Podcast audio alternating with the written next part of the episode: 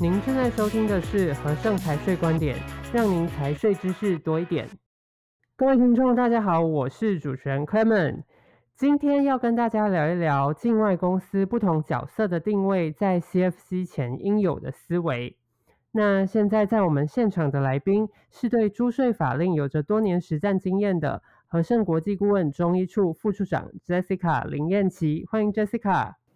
Hello，大家好。我是 Jessica 林燕琪哦，很荣幸能受访本次和盛财税观点的嘉宾和听众朋友来分享近期大家关心的议题 CFC。是的，Jessica，最近啊，真的有非常多的报道都在说，因为台商资金汇回专法将于今年八月十四日落日，那 CFC 即将日出嘛，是不是有什么可以跟听众说明一下的呢？好的。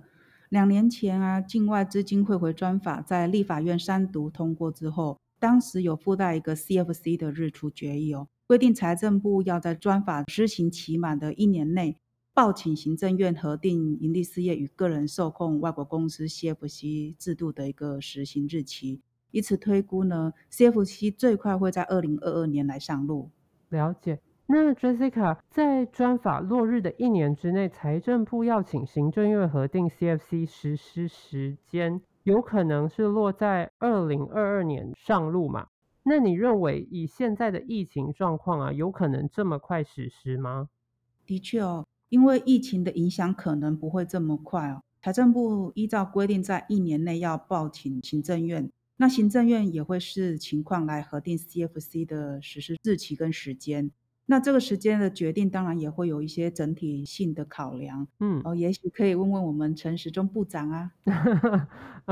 我想阿中部长应该也没有办法回应疫情影响会到什么时候啦。但我们呢，终究是要回归正常生活的嘛。嗯，在疫情下，当然也要兼顾这个经济跟民生的问题喽。法令实施，我想是势在必行的，只是实施的时间在何时而已哦。是，嗯。那相信不少的台商呢，也非常关注这次的时事议题。可以请 Jessica 先跟大家说明一下 CFC 的基本概念，让大家对 CFC 有基础的认识，好吗？好的，CFC 它的原文是 Control Foreign Company，简称 CFC 哦。中文的意思是受控外国公司。简单的说，就是你或你的公司持有境外公司有符合受控外国公司 CFC 的规定。那么这家被认定为 CFC 的境外公司，它的海外盈余无论是否汇回或者是进行分配，都必须依据你的持股比例并入公司的盈利事业所得来申报，或者是依照个人最低税负制来计算基本所得的申报。嗯，那在这个法令文字上其实有一点复杂，他们所认定的这个 CFC 标准是什么呢？可以请 Jessica 为我们解惑吗？好的。这个部分分两个方向来看哈，以法人的 CFC 而言哦，主要有三个重点。第一个就是盈利事业及其关系人直接或间接持有在境外关系企业股份达五十 percent 以上，或者对于关系企业具有重大影响力的。嗯，换句话说就是，即便对于低税负地区的股权你低于五十 percent 以下，但是具有实质控制力的，就必须适用。第二点，受控外国公司在设立的当地没有实质营运的。嗯。第三点，受控公司的盈余超过新台币七百万，或者是所有受控外国公司的盈余合计超过七百万的。第二个部分就是以个人的 CFC 来说，除了以上对 CFC 的认定和法人的 CFC 它的门槛一样之外，个人股东要符合课税主体还有一个门槛，也就是说，个人股东及其配偶或者是二等亲以内的亲属。合计股份或资本额有达到十 percent 以上的，这个也会被适用进来。嗯，原来还有这样的适用门槛哦。哦，所以大家要知道，并不是每个人都一定会适用嘛。那刚刚有提到啊，所谓这个低税负的国家，是不是可以跟大家说明一下低税负国家要怎么定义呢？OK，低税负国家是指说境外地区所在地未达台湾应所税率的七成。目前我们的营所税课税税率是百分之二十哦，七成计算出来是十四趴。换句话说，就是当地的税负课征标准低于十四 percent 以下的国家，都称为低税负国家。因此，大家熟知的英属维京群岛啊、呃，萨摩亚公司哦、呃，这些等等的，都是免税天堂，算是都是低税负的国家。另外，比较要特别提醒的是，像香港、新加坡公司，虽然他们当地的税负是高于十四 percent 以上，但是他们是含在内的哦。哦，为什么呢？因为刚刚不是有提到说 CFC 是指当地的税负课征标准低于十四趴吗？嗯、那据我所知啊，香港的营所税是十六点五趴，为什么还会被含刮在内呢？哦。因为它的法令规定，仅对于境内来源所得课税也是属于低税负的国家。香港和新加坡公司都是境内所得应税，但是境外所得免税的，所以当然也是法令规范的低税负国家。啊，那我了解了。Jessica，你刚刚在说明的时候啊，有提到一个叫做关系人，请问什么样的样态下是境外公司的关系人呢？关系人是指说，对于这个境外公司具有五十 percent 以上的控制力，或者即使没有实质的股权，却具有控制力的。所以在这边严谨一点来看哦，可以把二等亲列入关系人里面哦。嗯，原来如此。好，还好你有来解释这一段，否则 我真的是被这个文字搞得团团转哦。是。那我们现在定义清楚了 CFC，想要再帮听众朋友问问他们很关心的一个问题，就是。呃，能不能跟朋友分享、听众们分享一下近期台商客户切身相关或者是最常问到的一些问题呢？好啊，今年最常被问到的问题就是银行常常问他和哪些客户交易啊，哦，要求他提供相关的交易文件，像 invoice 或者合约书等等的一个证明文件。这些被要求的资料是不是是国税局在收集资讯呢？那我觉得我必须再次的解释哦，这个是洗钱防治的规定。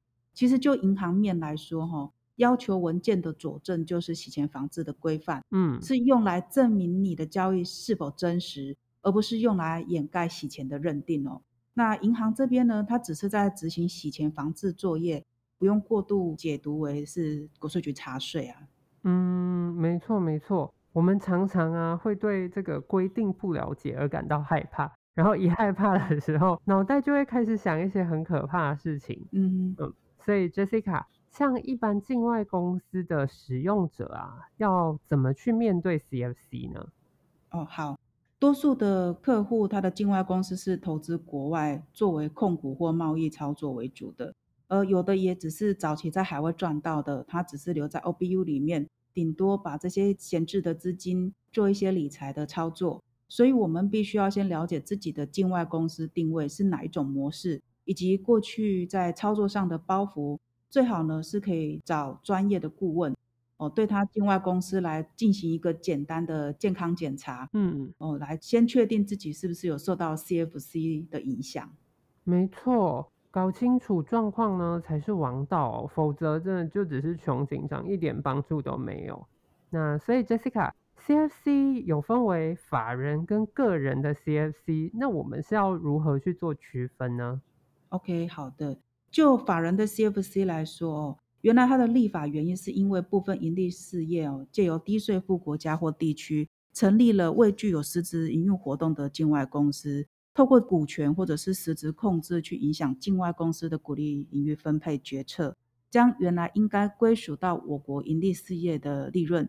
在境外公司里面进行保留而没有进行分配，而来规避我们台湾的纳税义务。嗯，举个例子来讲哦，我用一间台湾公司间接透过境外公司对中国投资之后，结果中国公司的盈余分配回来到境外公司，就直接把这个分配出来的盈余再转投资到另外一个主体了，比如说投资到越南，嗯，或者是盈余已经进行分配到境外公司了。不过，继续留在境外公司的账上，并没有分配回来到台湾的公司，以避免被课征盈利事业所得。嗯哦，因此呢，台湾的账上这一笔转投资不会出现任何的收益，导致于台湾公司没有缴纳到因为投资海外事业体而应该负担到的税负。是简单的来说，就是说，该法令是针对海外投资事业体里未汇回台湾的盈余视同汇回的一个认定。哦最直接的憧憬就是，呃，财报上有清楚揭露转投资事业的公司会被直接适用到。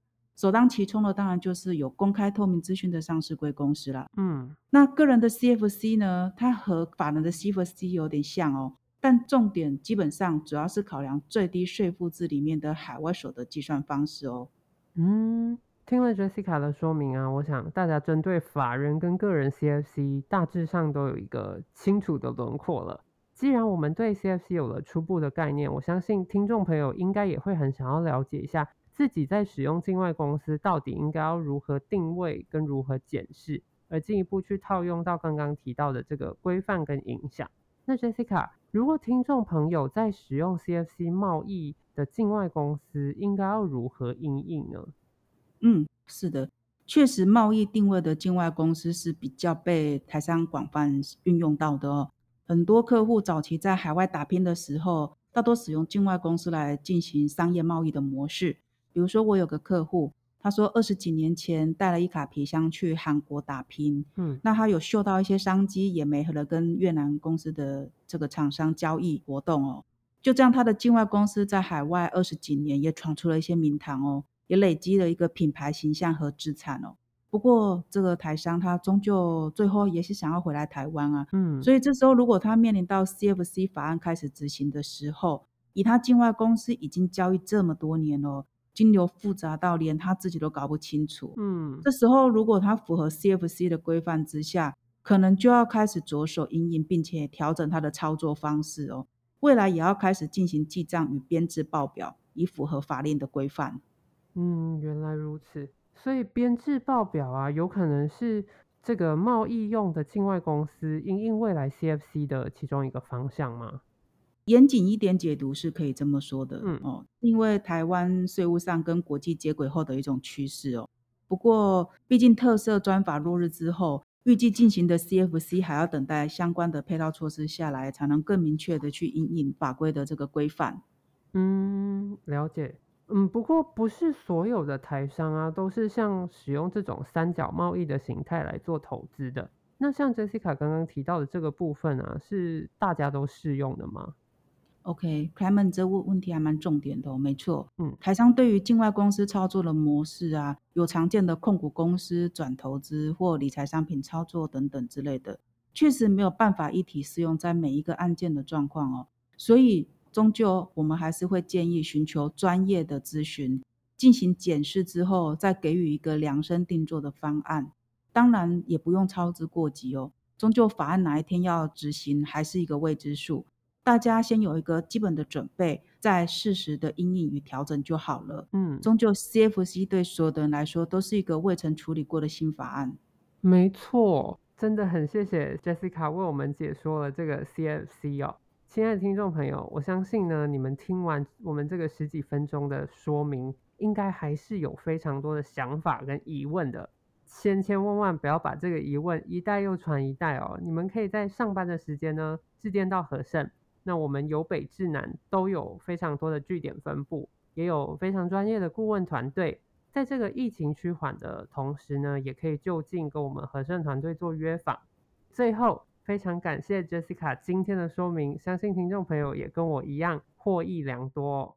别忘了马上订阅频道，就能够准时收听和盛财税观点。也欢迎到 Apple Podcast 给我们五星好评及建议。更多财税相关的资讯，欢迎浏览资讯栏或订阅和盛电子报。我们下期节目再见。谢谢大家，我们下次空中再会喽。谢谢大家，谢谢 Clement，谢谢，拜拜，拜